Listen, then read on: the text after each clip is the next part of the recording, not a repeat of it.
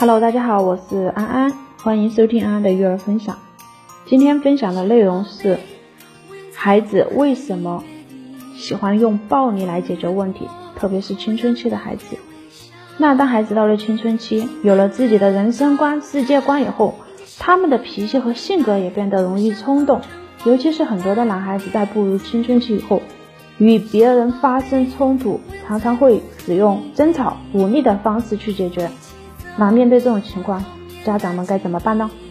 在此之前呢，我们首先要了解孩子这种行为背后的原因是什么。首先，第一个原因有可能是父母经常吵架。在一个家庭里面，父母的关系不好，经常吵闹，甚至大打出手，对孩子的影响是很大的。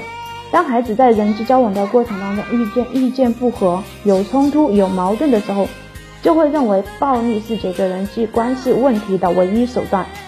因为没有人教他使用宽容和协商的办法，他们认为只要声音够大、够凶就能够解决问题。第二，父母的溺爱，父母对孩子的教育方式同样会影响孩子。溺爱呢，不仅会让孩子变得自私自利，也会更让孩子在处理人际关系上变得只会占小便宜，不能吃亏。一旦孩子觉得自己吃亏了，他们就会觉得特别委屈，想找地方释放。而从小到大，只要反抗对视，父母就会妥协，于是孩子就会热着，就去认为哈这种处理方式在人际关系当中也同样适用，所以最后吵架打架就变成了发泄的一种方式了。然而呢，暴力是解决不了问题的，只会激化矛盾，因此父母要教会孩子在遇到冲突的时候学会去思考，用语言解决，而不是直接使用暴力。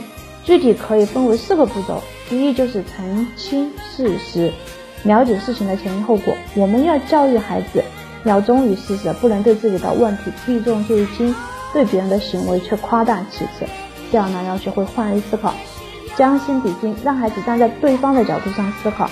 如果我们站在他的角度上，我会怎么做？或者说他为什么要和我吵架？第三，分析矛盾，找出解决办法。我们要引导孩子。思考他的想法为什么和我不一样？这个问题有哪些解决办法？